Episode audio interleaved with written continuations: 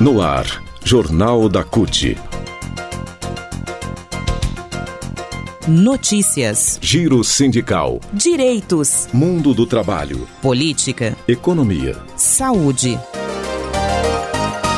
Aqui a classe trabalhadora tem voz. Olá Brasil, eu sou o André Acarini. Hoje é segunda-feira, 5 de abril de 2021. O Jornal da CUT está começando agora e hoje fala sobre um assunto muito especial que interessa a todos, uh, um assunto que merece atenção especial, inclusive que é o tratamento precoce. Nós conversamos com uma médica da Unicamp, professora da Faculdade de Ciências Médicas da Unicamp, a doutora Márcia Bandini, sobre esse assunto. Você vai conferir um trecho dessa entrevista hoje aqui nessa edição especial do Jornal da CUT. Seja bem-vindo.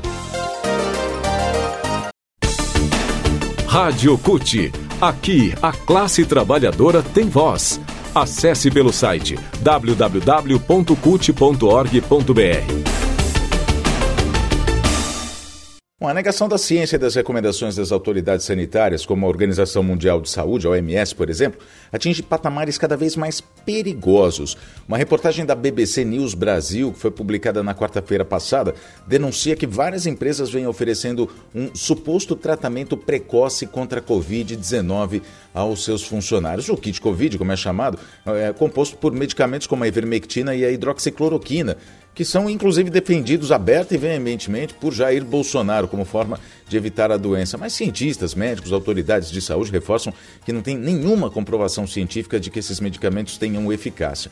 Pelo contrário, podem causar ainda mais danos à saúde. Médicos dizem que vários pacientes infectados estão chegando aos hospitais em estado grave porque usaram alguns dos medicamentos desse kit. Alguns já estão, inclusive, na fila de transplante de fígado em São Paulo. Na semana passada, nós conversamos com a médica especializada em medicina do trabalho, a doutora Márcia Bandini, que é professora do Departamento de Saúde Coletiva da Faculdade de Ciências Médicas da Unicamp, sobre esse assunto, para trazer esclarecimentos, ouvir o que dizem especialistas a respeito do tratamento precoce. O que a gente vai ouvir hoje aqui no Jornal da CUT é um trecho dessa entrevista. Nas próximas edições, a gente ainda vai voltar a falar sobre o assunto, inclusive sobre essas denúncias feitas pela BBC. Vamos ouvir a doutora Márcia Bandini. Doutora Márcia, é, existem médicos que vêm receitando, indicando o tratamento precoce contra a Covid-19, mas tem havido muitas denúncias sobre o uso desses medicamentos, né? Também por profissionais da saúde que alertam que esses remédios além de eles não terem nenhuma comprovação científica,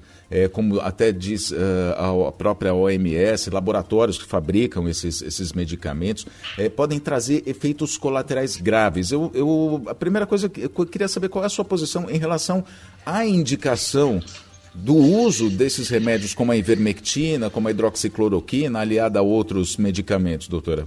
Bom, André, olhando na perspectiva do, dos médicos até, como trabalhadores também, essa é uma categoria que tem sofrido muitíssimo no contexto da pandemia e a gente sabe que os médicos querem fazer o que estão ao seu alcance né, uhum. em benefício dos seus pacientes. Isso é o que nos move como médicos. O problema dessa coisa toda é que, vamos dizer, apesar de toda essa boa intenção, é, a gente está diante de uma doença que é muito nova, é, com uma apresentação extremamente variada. Então, você tem desde os casos de trans transmissores silenciosos, como a gente chama, que são completamente assintomáticos, quer dizer, a pessoa tem o vírus e não sente absolutamente nada. Uhum. É, e do outro lado, você tem os casos extremamente graves, né, que dão inclusive a essa doença um comportamento que a literatura médica já chamou de uma doença tempestuosa, porque ela age como se fosse uma grande tempestade no organismo, provocando efeitos muito graves que levam à morte entre uma coisa e outra, entre a pessoa que sente absolutamente nada e aquele que, que morre, que vai a óbito, você tem a imensa maioria de casos, tá? Uhum. 80% inclusive com casos é, com, com, sintomas muito leves. E aí, como a gente está aprendendo a respeito da doença, existe é, um pensamento equivocado, essa é real.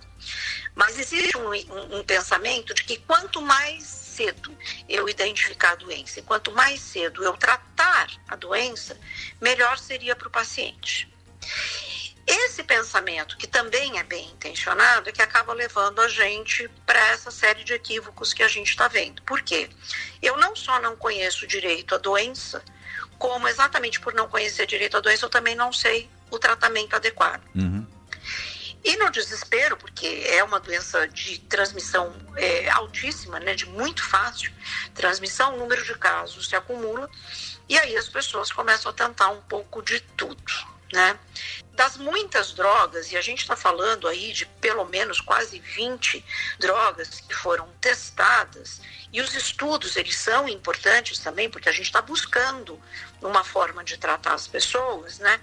Mas dos muitos estudos que a gente tem em curso, só para você ter uma ideia, são mais de 120 mil estudos de Covid uhum. em um ano publicados no mundo. Infelizmente, de todos eles, por enquanto, só existe uma perspectiva terapêutica que se mostrou, vamos dizer assim, um pouco mais promissora, que é o uso de corticoide do tipo dexametasona, mesmo assim não pode usar desde o começo. Uhum. Você tem que usar especificamente em alguns casos.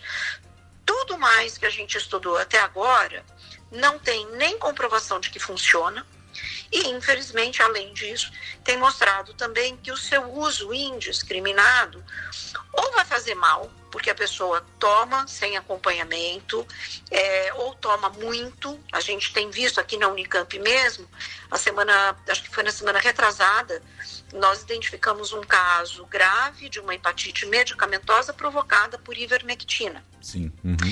E não é porque a pessoa tomou uma vez, entende? É porque a pessoa tomou várias vezes. Então, esse é o problema. Do outro lado, você tem um outro tipo de efeito adverso, que é a falta de segurança.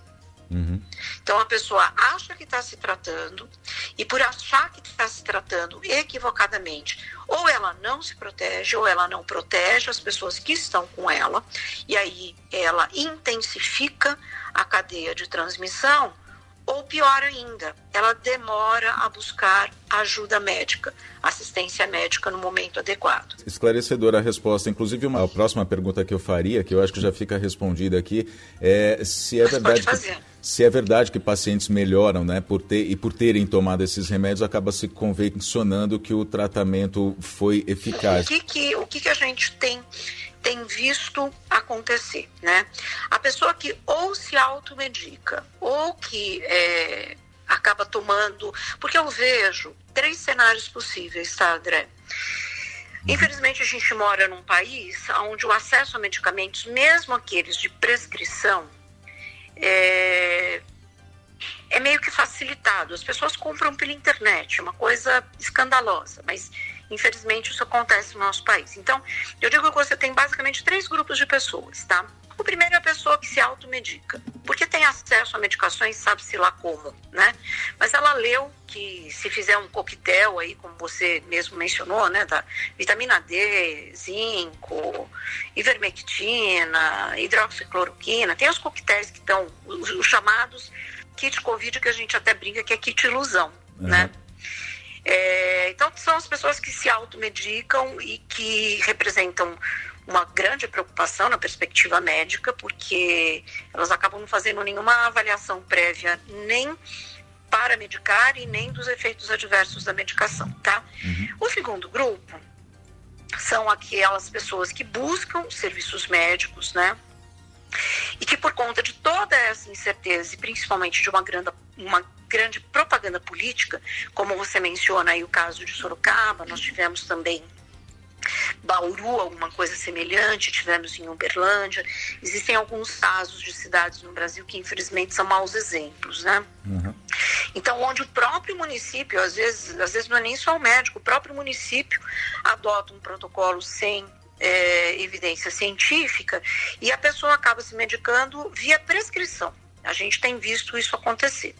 E tem um terceiro grupo que esse me preocupa muitíssimo, que são os trabalhadores, que têm sido é, pressionados, constrangidos, é, diria assim, até ameaçados né, Coagidos, né, para né? aderir. Coagidos é uma palavra ótima. Então, assim, os trabalhadores que têm sido realmente coagidos a aderir a tratamentos precoces, né? É, e por que, que os trabalhadores fazem isso? Ameaça do desemprego que já bateu recorde, né? A gente viu saindo hoje quase 15 milhões de desempregados, isso sem falar dos desalentados no nosso país. Uhum. É, esse, esse fato que foi é, evidenciado, inclusive pela matéria da BBC, é algo que na prática, a gente que ouve trabalhador, está tá, tá ouvindo de fato e que nos preocupa muito. Porque não é admissível que depois de uma palestra, por exemplo, como é o caso noticiado aí nesse artigo, 98% dos trabalhadores assinam um termo dizendo que tudo bem. A gente está perante verdadeiros experimentos humanos. Né? aonde esse consentimento que é exigido pelo próprio Conselho Federal de Medicina é um consentimento que não é necessariamente consciente, livre e esclarecido. Qual é o nível de autonomia que um trabalhador tem de dar o seu consentimento quando ele é ameaçado de maneira direta ou velada com a perda de emprego. Bom, você ouviu a médica especializada em medicina do trabalho, doutora Márcia Bandini, que é professora do Departamento de Saúde Coletiva da Faculdade de Ciências Médicas da Unicamp, alertando que a gente está diante realmente de uma situação muito grave e principalmente sobre o uso do tratamento chamado tratamento precoce, né, o kit Covid, que contém medicamentos que, como a doutora diz e a gente relembra, mais de 120 mil estudos foram feitos desde o início da pandemia e nenhum deles, nenhum, veja bem, nenhum deles comprova cientificamente que esses medicamentos tenham algum tipo de resultado, possam curar a Covid-19. Pelo contrário, trazem efeitos colaterais. Nas próximas edições aqui do Jornal da CUT, a gente vai voltar a falar ainda sobre esse assunto. Muito obrigado pela sua companhia. Nos falamos. Até lá.